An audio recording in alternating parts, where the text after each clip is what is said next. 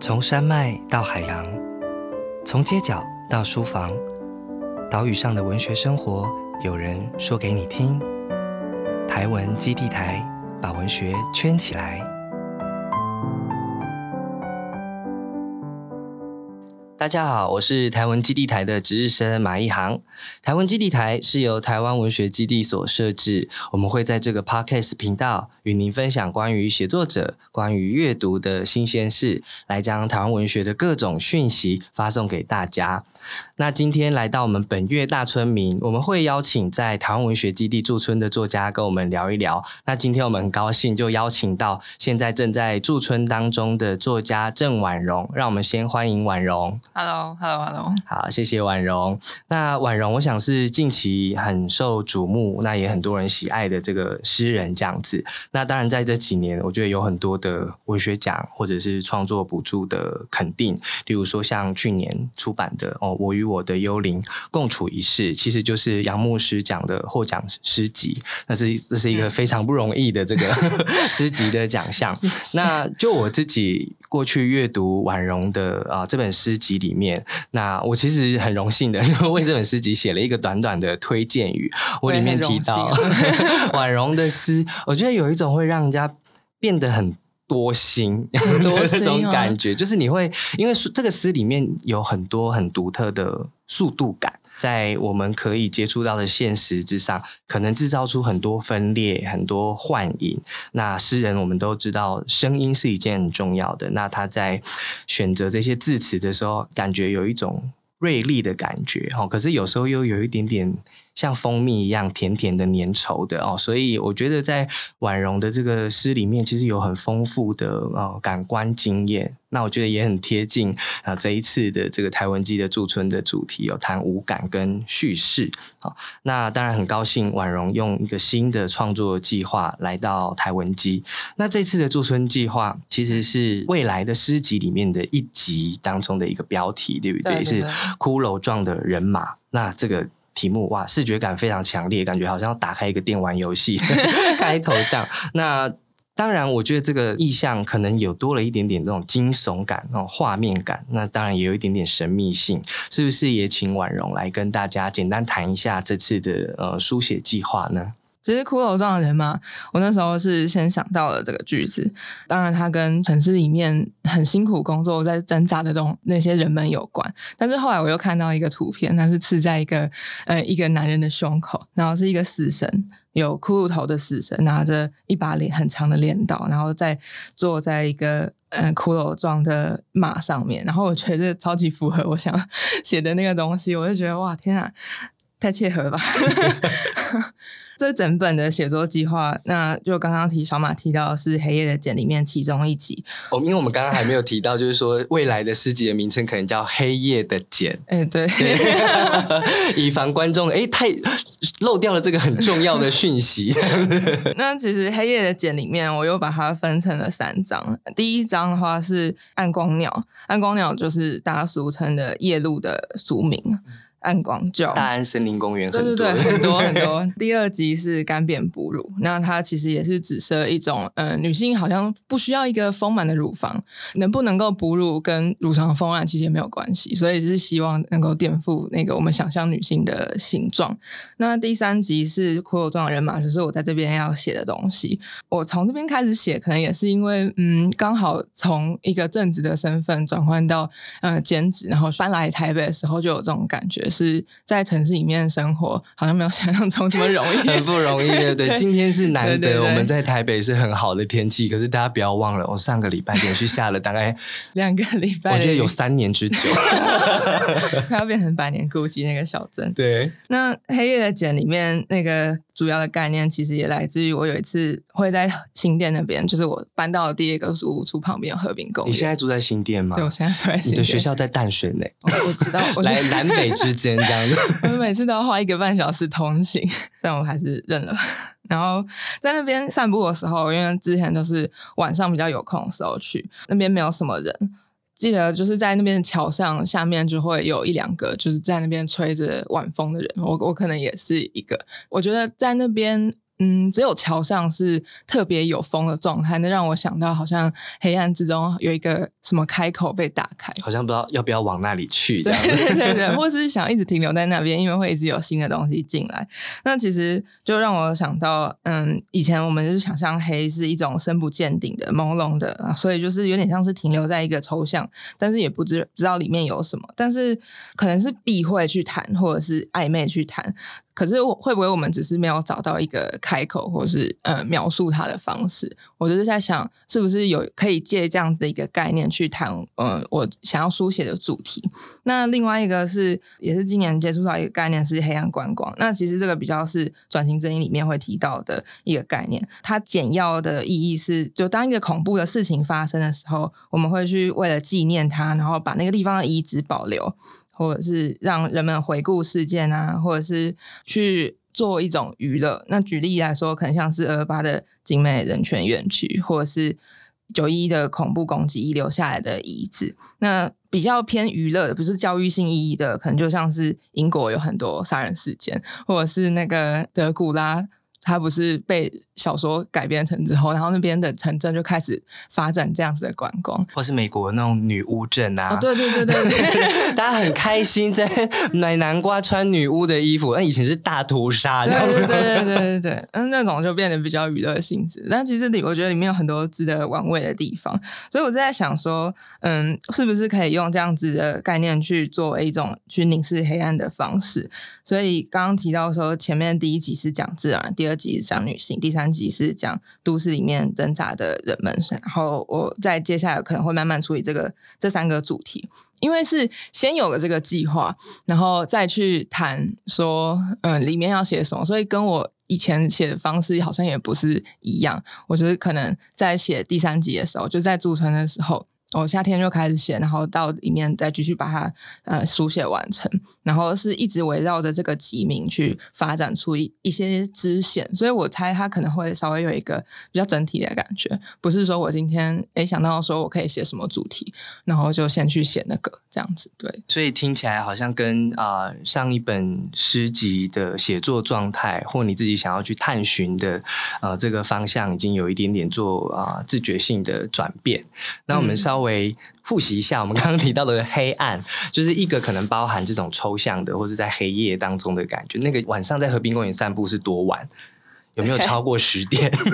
有有有一两次，有一两次超过十点然后那个桥上灯会瞬间熄掉。对，因为我觉得好像要真的够晚才可以感觉到那种感觉，对不对？因为七八点的时候其实也蛮热闹的，天只是黑了下来。但另外一方面，你提到黑暗的观光，我们要看到黑暗，其实有时候我们也必须依靠。打光是一种嘛，对不对？或是照亮某一些东西的轮廓，但是也不要太亮，可以看到里面的一些细节就好。那但是观光也是另外一种方式，它接触到现实或者是说现实空间的人的这种接触跟移动，所以我觉得黑暗在你这里面要处理的。它可能同时包含了比较抽象的层次，当然也跟一些具体你要处理的题材有关啊，甚至是你刚刚也提到，就是这里面有自然跟城乡之间，然后也包含女性跟身体，然后以及都市里面的一种生存的情境。那如果就我自己，因为婉容有把她在这段期间创作的哦，应该是完成了八首，对不对？有大概快一半，对，快一半。所以你这一集预计可能会写到十十五，或者是快要二十这样。对，因为我我在看的时候，我觉得好像是那个啊，我与我的幽灵共处一室里面的那个我。从这个幻幻境世界走到人世，要开始去打工，要开始接受现实的这个磨难。因为我觉得读这几首诗，我后来发现很惊喜的是，当然它里面都处理某一种生存的情境，可是事实上在每一首诗里面有一些很特殊的切入点。例如说，有一些是谈好像在贩卖东西，在服务别人；然后有些是在这种啊餐厅，然后甚至是照顾儿童等等的，或者是里面有一首在谈。好像在送货员，对对对，这个解渴的时间，我觉得这很有趣，因为宅配或者说我们在都会空间里面，我们其实讲的虽然啊，用一个很可能也许很大家都很习惯的词哦，说人的这种被异化，可是异化其实有非常多非常多状况的，所以在这里，我觉得你把这些东西啊切分的很有趣，因为像送货这一件事情，它就是一个时间跟节奏的。重新配置。而这些诗也都在处理一种我们怎么被重新配置的问题，对，所以我觉得很很惊喜。我觉得大家都是呃可以再去做期待这样。但因为我们刚刚提到一个啊，包围着整个写作计划有一个很庞大的主题哦，黑暗这样子。那但是我觉得黑暗其实，在不只是像我们刚刚提到的黑暗观光，光是文学或艺术领域里面处理黑暗，就有非常非常多的这种啊出发跟尝试。那我很好奇，就是说婉容自己过去在阅读的经验里面哦，有哪一些对于黑暗的处理，你自己有特别被打动呢？可以分享一个之前在交换的时候去当背包客旅行的经验。然后那个时候，我是到了一些博物馆去参观，因为其实也没有 什么去博物馆的经验。然后学生的身份就可以免费去到很多地方，这很重要，这很重要。而且我记得有一次，就是我签证过期的时候，他就跟我讲说：“你不能进去。”他说：“你已经不具有学生身份了，是不是？”对他看我学生身份过期，但我那天礼拜五他是可以开放一般公民免费的，所以我还是有去到那个罗浮宫。然后另外一个是我记得我还有去。一个毕卡索博物馆，他根本就随便瞄了一眼，所以他 我就直接进去。我觉得我没有有没有学生身份好像都没有差。然后呃，巴黎去了那个庞蒂布艺术中心，然后在那个大厅里面，我记得印象很深刻，因为那幅画真的超级无敌大，可能有几公尺嘛，然后是整个三个人高的一张很大很大的画。然后我就特别记了一下那个画家的名字，叫做阿德里安·杰尼，在台湾好像没有特别。呃，听过，因为他算是德国的当代画家，可能在欧洲比较有名这样子。那他的画其实是这样，就是他会画一些比较写实的东西，可是他的写实又不完全是写实，因为他会用。刮刀就是油画颜料会有一种刮刀，那如果你是用刮刀去画的话，你的笔法会很重。那他就是用那个刮刀，再把他画的比较写实的地方又整个模糊化，所以你会看到他他的画其实是非常多种颜色的，你会看到橙红、橙红、绿蓝靛紫，但是是混合的，嗯，很复杂，但是我觉得很令人感动的。然后表情，他人物的表情是被刮刀调色到弄的死角，然后比较模糊，所以整个画面又有一种。你好像知道他在一个场景里面，但是他整个场景是不安定的。虽然他给人的感觉是抑郁的，可是你不会觉得他的嗯整个用色是黑暗的，跟以前想象的那种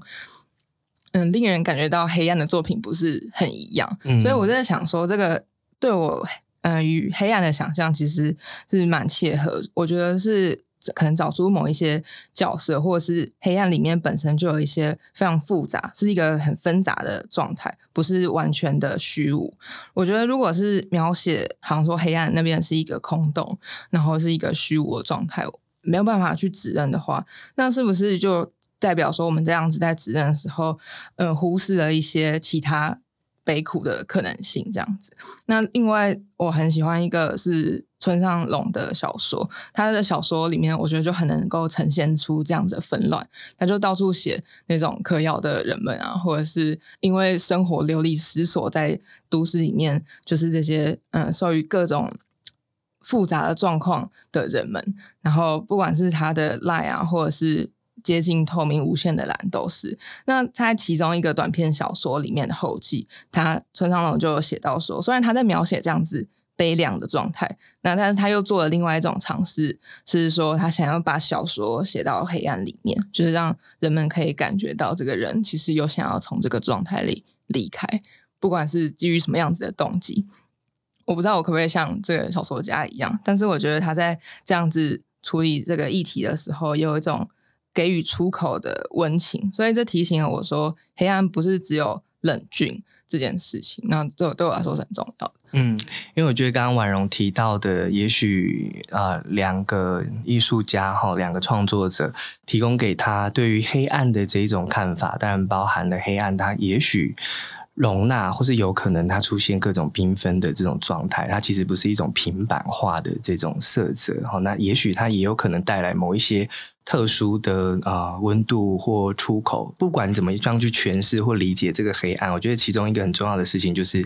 黑暗的层次或黑暗的辩证性吧。啊，它并不仅仅只是完全的虚无，可是也不代表说我们对于这种下沉力量是完全没有觉察的。我自己因为最近在备课的关系，就是重新读了一次鲁迅的《秋叶》这样子。那《秋叶》大家都知道，开头那两株枣树是文学史上最著名的两株枣树哦。可是其实，在《秋叶》里面啊，鲁迅他也去描写这样的一个交接十分的黑暗当中的场景。哦，有这个树枝好像往着奇怪又高的这个天空，哦，去形成一种对抗的关系。但是在这个庭院里面，同样有很多它看起来是苍翠的、精致的英雄们。好，那些英雄是小小的东西，可能是昆虫，可能是树叶，是寿命非常短暂的这个花叶。哦，所以在世间的。可见不可见，可用不可用。我觉得，当然，鲁迅的作品里面有非常丰富的辩证性，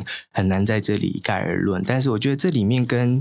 婉容要谈的东西，我觉得其实非常可以去做连接。也就是说，艺术创作者他即使在最浓重啊，或者是说最啊。具有这种下沉力量的黑夜面前，他仍然有一种不愿意去放弃，或是希望可以去辨认出来的与众不同的这个视角。哦，所以要做一个暗光鸟是非常不容易的。这样子，要在晚晚上里面要进行夜视哦，除了要多吃一点红萝卜，补充一点维他命 A 之外，呃，诗歌是一个重要的这个角度。那当然在这里，我趁机就是为其他台湾文学的年轻的作家打个广告，包含你看像曹玉。博的夜的大赦，或者最近的萧雨翔，人要如何烧入黑暗？很多跟黑暗有关系。对对对，我就跟刚跟婉容说，你们以后那个黑暗的茧，然后出版之后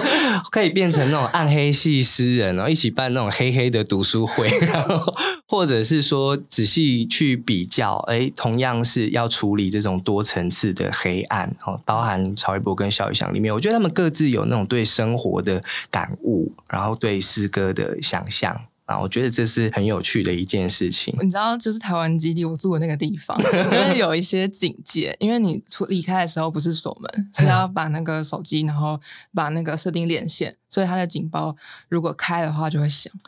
因为一晨有跟我去住，然后一晨就说：“你可以在这边办小黑屋啊，就是把人关进去，然后 他打开门要逃走，他觉得警报 在响。大家没有想过台湾街的那个驻村的空间有这么多样化的 这种使用方式，还蛮高科技的。那刚刚讲到在台湾基驻村的这个空间哦，我觉得很有趣的一件事情是，当然过往呃每一个我们访问的作家哦，他各有不一样的前来驻村，当然对于这个空间的期待跟想象，有一些人是觉得说，因为我要处理一个日治时期的。问题，我觉得对于这个空间，我想要呃更多的这种身体感受，所以台湾机成为了一种切入的角度，这样哦。那但是呃，婉容在他的驻村计划里面，也是这一次所主要撰写的《骷髅状的人马》，其实处理的就是青年在都市居住生存的一种议题。好，但是它并不是以一种报道文学的这种方式，而是用诗歌的方式来切入生存的处境。我觉得在一个这么宽阔。那种生活条件其实算是很舒适的空间里面，然后去谈哦居住的不便哦等等的这种问题，显然产生了一种张力哦。那婉容会怎么样去看待这一次的驻村的经验呢？我觉得的确是一个那个冲击。但这个空间是我去年就知道的空间，然后那个时候还在职，就想说我先申请看看。那夏天的时候，因为那个时候跟梁离子正在一一样参与一个引领者的计划，那那个计划后来有在国美馆展览，就是一个艺术家的艺术行动，但他需要写手这样。然后我们在那边就办了一次聚聚会，然后讨论彼此的作品。那时候进来的时候就觉得哇，天哪，这里真的太大了！所以梁离子抢先搬进来。对。但是你们是在同一个时间点接触到这个空间的，这样应该是差不多。然后现在在东华念书，对，就想说三十几平的空间在台北算是非常奢侈。三十几平，对啊。然后还有很多隔间，而且里面就是除了一些呃重要空间之外，有一个我觉得很有趣的空间是待客室。那个待客室我一直不知道怎么使用它，因为我没有这样子的客人，就是里面好像。没有私密到说我需要关起来，让我们这边等一下才进来。我觉得这个空间真的蛮奇妙的。他们只有在就是中间客厅弄得很乱的时候会去那边拍照。对，那刚刚提到说写作计划是之前就开始写嘛，所以在那个时候我觉得嗯比较可以抓住那个感受。有时候是在租屋处，有时候是在通勤的时候去写的。台北的空间我之前住过。第一个地方其实就是非常糟糕的地方，在七张吧。因为找工作就是看了第一间屋子就决定住下来，然后住下来的原因只是因为那边有一间一扇很大的窗户。那那扇很大的窗户呢，殊不知就导致了因为靠近窗边，所以就常常会长霉，然后会漏水，然后嗯又很狭小，旁边的木头的墙壁。又会让我一直听到隔壁一直在讲他的电话，他们会互相敲墙壁，所以我就觉得那个居住的空间是很狭小，但是一种同时是很暴力，就是你跟隔壁的关系是很亲近的。但到第二间租屋的时候，虽然好一点，可是因为我住在街边，所以才可以住到稍微宽一点的空间，因为可能没有人想要住在这么吵的地方。那下面可能就有很多嗯车流声啊。喇叭声啊，公车进站的声音，甚至晚上还有飙车或者是一楼的人在叫嚣声音。那相对在这边台湾机只有风声，对，只有风声，然后木头就咔啦咔啦的这样子，有一种可以专注的氛围在，而且尤其是以前作家们在这边写东西，我感觉好像可以吸收一些灵气。所以你觉得这边有居住感吗？有居住感吗？我觉得是到了第二个礼拜，我开始打扫，我觉得打扫会让我在这边有居住感。对我在推那个拉门的时候，我一直觉得那个身体状况很特别，就是因为我不是传统的女性，我没有跪着，然后要 按照三个步骤这样拉开，然后拉开，然后再进来，回来再推。但是我每次拉拉门，我都会想到，就是以前的人。就是在做这件事情，然后就觉得我很莽撞，但是我又嗯蛮喜欢这样，就是不受不受拘束这样子。这个空间里面很大嘛，然后呃开始有一点点居住感之后，可能还是就是比较难回到说创作苦让人嘛那个状态。但是我还是写的蛮多其他的东西，就是可能课堂上要教的一些小说或者是散文这样子。对，所以。进度可能比较缓慢，但还是有，但是还是写，趁机写了很多其他的东西。写其他东西，我反而更能专注，这样有点像是在寻找台湾机这一个地方很舒适的地方，然后中间可能会回去新店一两次，在找之间的过渡去处理自己的书写，这样。嗯，所以你还是会回到你自己住屋的空间，这样一个礼拜稍微。过渡一下，这样对，去过渡一下。那你这次在回去租屋的地方的时候，感觉是什么？就觉得啊，好想赶快回台湾基哦，还是觉得说啊，这边比较自在一点，这样。嗯，我觉得有点挣扎，因为在这个台湾机的时候，就很像在度假的感觉，因为离市中心太近了。你知道那个出门的时候，就是感觉完全不一样，没有一定要因为时间压力的关系要赶快回去，就在外面一直溜达。然后我们就在半夜的时候去逛唐吉诃德，哎，真的也很近哎，觉得太爽了吧？这就是住在台北的感觉。哎，这一个附加价值哦，那 可以去逛中校新生的唐吉诃德。哎，走路多久啊？五分钟，五分钟，真的到哪里都是五分钟，前所未有的体验。今天是真的很很特别。然后婉容，当然我觉得除了就是说在台北的租屋经验之外，因为以前也有在波兰交换学生过，对不对？那然后当然在呃我有的幽灵共处一室里面，其实你也写到了很多人在异国的。这种经验这样子，所以说不定也因为这这些经验，可能会让你未来对这种啊移动啊生存空间这些东西更有啊触发。好，当然婉容说她觉得自己进度好像没有那么快哦，可是我觉得对我来说，我将看到她的这个。这段期间的创作作品，我就觉得哇，很厉害，这么舒适，我一定每天追 BL 剧啊，我怎么可能够写这么多首诗？那这一些诗里面，我我发现哦，就是其实婉容在《为我的幽灵公主》一诗里面，其实已经还蛮常写到动物了，鸟还蛮常出现的，对。但是在这个目前完成的诗作里面，这种动物的隐喻，或者是某一种戏剧的场景，好像变得更。饱满，好，例如说骷髅装的人马里面就出现了很多的这种动物，或者是那种字自我比喻。那另外一首这种有一首叫《悖论的间隙》，里面也有一个鸟，但是也让人家联想到啊，《我与我的幽灵共处一室》里面有一首从杂货店的顶楼快速飞过，可是一个是从上面往。下看都市，然后但是一个是从下面往上看这个鸟鸟可能会去坠落的这个状况。好，那但是我们也常常用动物来隐喻人类的劳苦，对不对？那就是说用牛，我们说我们做牛做马，就是一种一种比喻这样。但我们也常常要去自我提醒，我们当然。动物并不仅仅是符号，动物也有他们自己的处境。那所以，我想也也许请婉容来跟我们聊一聊，是在什么样的构思或者是思维之下，让你的老师的注释跟动物的意象之间有这么多的连结？关于动物的话，我觉得我是今年才开始看的多一点点。那在那之前，我可能。知道名字的真的很少。那之前，所以你不是一个喜欢看动物图鉴的人。动物图鉴我不会特别去看，但是看到我会看起来翻，看到会翻，但是不会，就是说看鸟，你就过去可能没有记忆那么多都市的野鸟的。不知道从哪里去知道这些知识。嗯。但之前在大坪工作的时候，因为上班空间就很抑郁，所以我会去旁边慈济公园那边坐下来，然后那边就会出现一些可能像是树雀。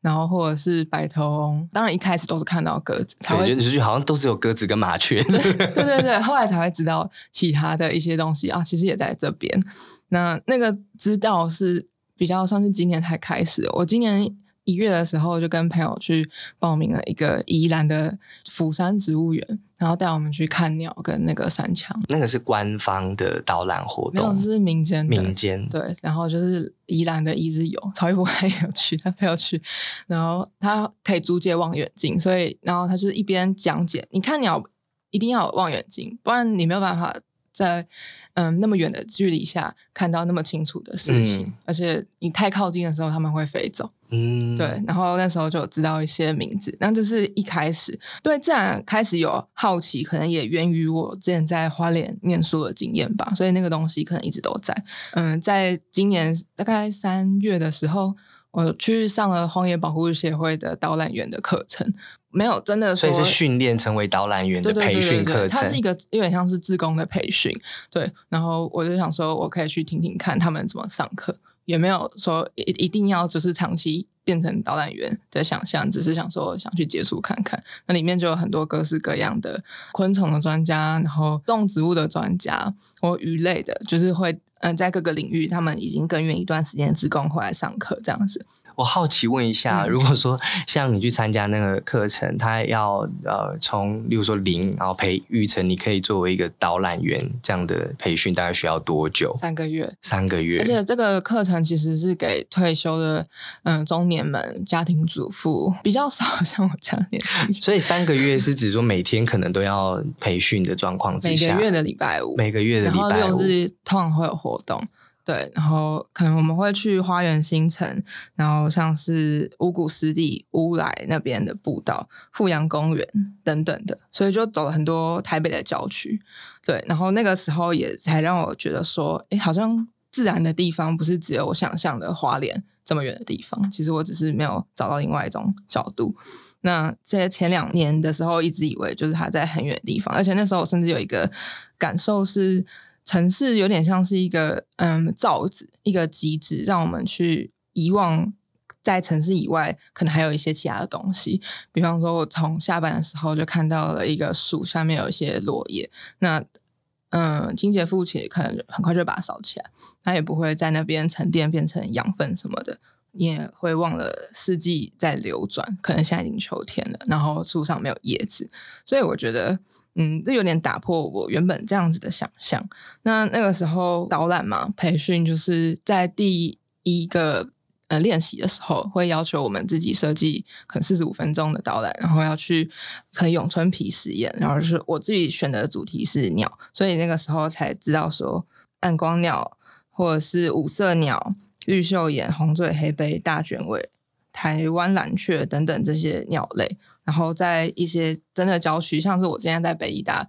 走上山的时候，因为旁边有水源，我就会可以看到那一棵树上面全部都是红嘴黑背，我觉得蛮惊喜的。对我可以开始辨认出一些东西。那像你提到在悖论的间隙里面，那诗里面描写就其实是一个人，他看着大楼上面的鸟去不断的坠落，然后思考他们是不是可能会真的砸到地面上，或者是希望他们砸到地面上，因为飞翔相对于他自己在地面上观看的状态是比较自由的嘛，然后没有办法摆脱这个位置，所以才开始有了这样歪扭的 想象。那跟之前你刚刚提到说。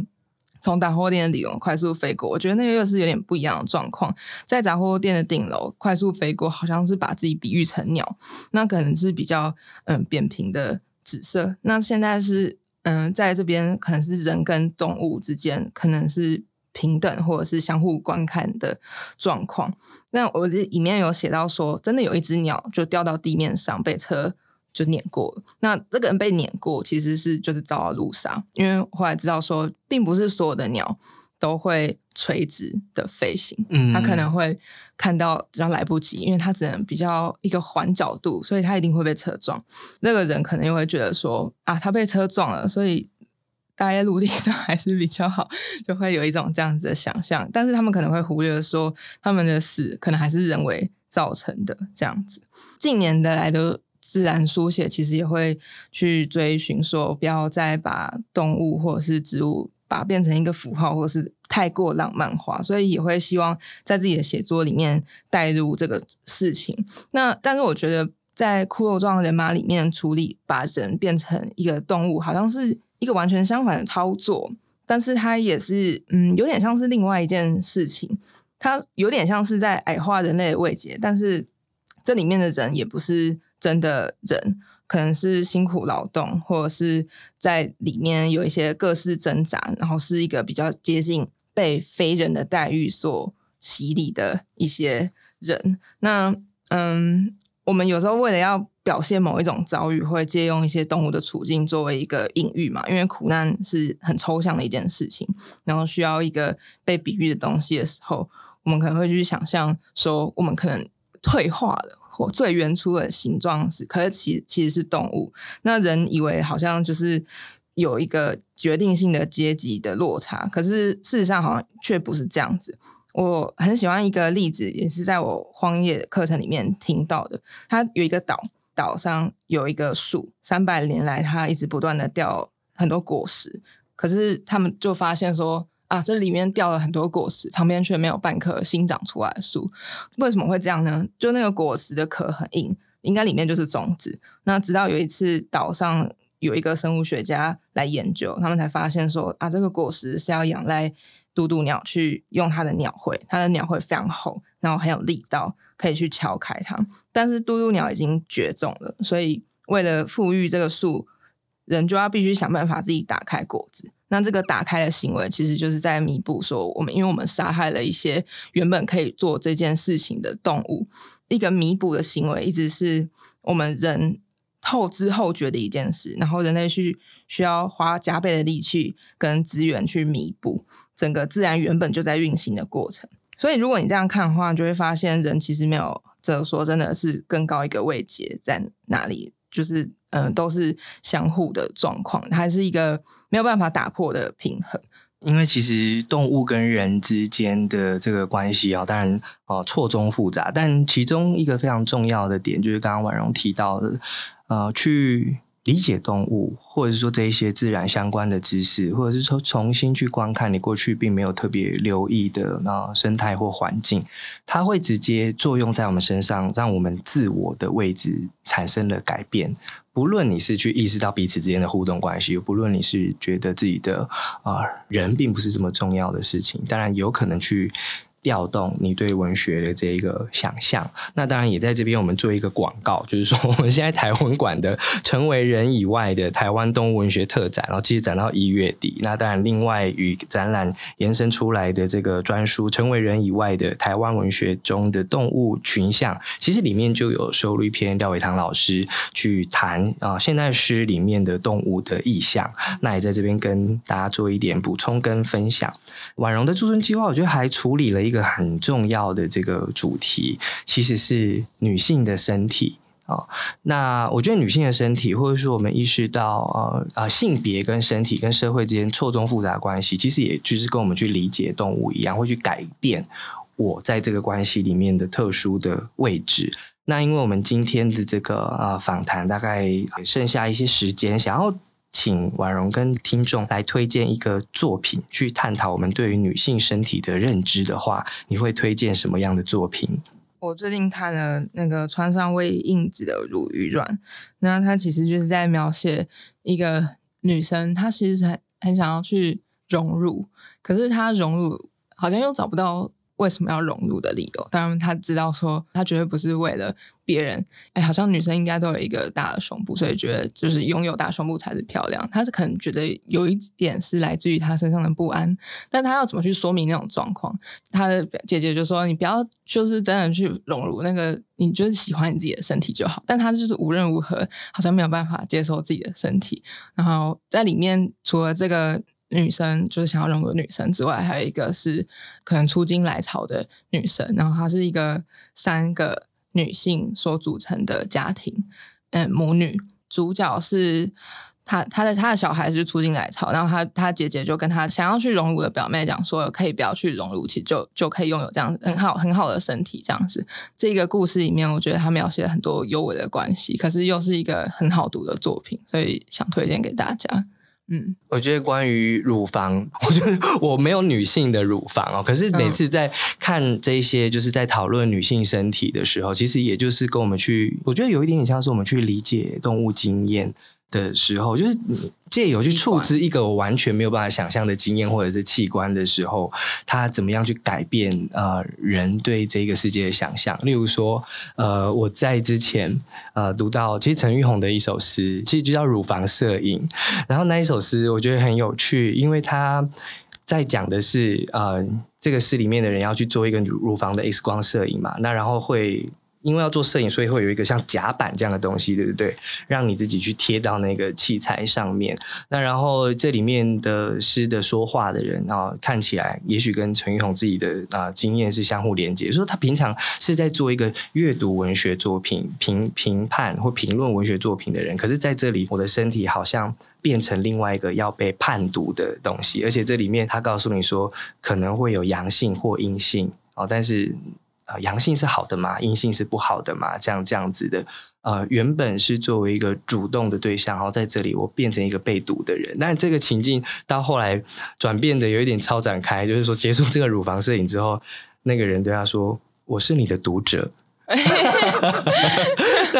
我觉得这个这个很有趣，但一方面是如果你想象哈，一个诗人自己，然后被。做检查人认出来，或者如果你自己想象，我在看牙医的时候，医生说我都有读那个《我与我的幽灵共处一室》哦，那你就啊，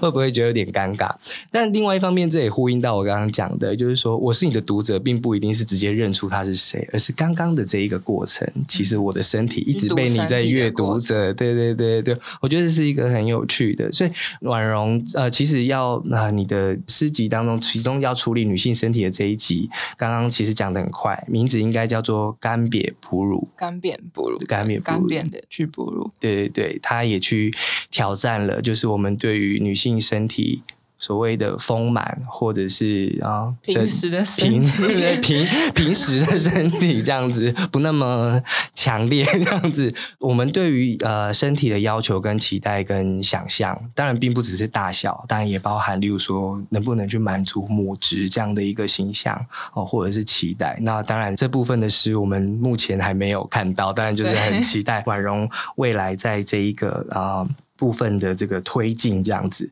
在接近结尾，我们来一个小小的这个快问快答 好了，因为我们刚刚讲到在台文所驻村，刚刚跟婉容自己处理的这个住在什么样的环境啊这样的一个问题之间的关系。当然，事实上我就去回想，就是说我们在文学作品啊、影视创作里面，其实看到过许许多多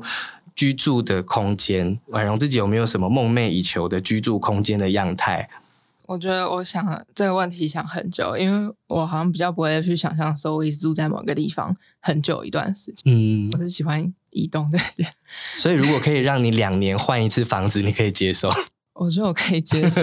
对，但可能。比较舒适的状况可能是五年之类的。对对对，我记得我有看过一个电影是伯格曼的岛，那他就是去拍伯格曼以前住的房子。那那个房子呢，就在一个岛上，那海滩上面有一栋木屋，那这一整栋平房都是伯格曼的，里面有一些生活起居的空间，但是他也同时也有自己的沙滩，然后有自己的书房。放映室，然后或者是他要创作或思考一些的地方，有点像是整个遗世独立的感觉。然后你可以拥有这些环境，我觉得这也是相对很奢侈。然后再就是有一个私密性，就你不会受外界的干扰。然后如果你要去离开的话，你当然也还是可以离开，因为它有一艘船，所以它也不是一个真的有所限制的连接这样子。然后我记得这个电影里面呢，其实还有说他在这边拍了某一部电影，所以他其实好像也有办法在这个地方去创作一些东西，这这个也是我觉得很重要的。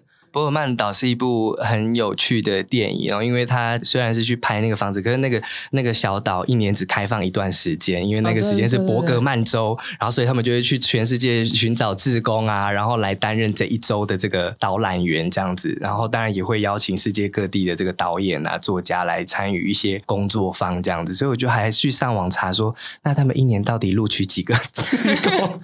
有没有机会去这样子哦？那样的感觉的确是真的很奢侈，但我我如果我自己要去想的话，哎，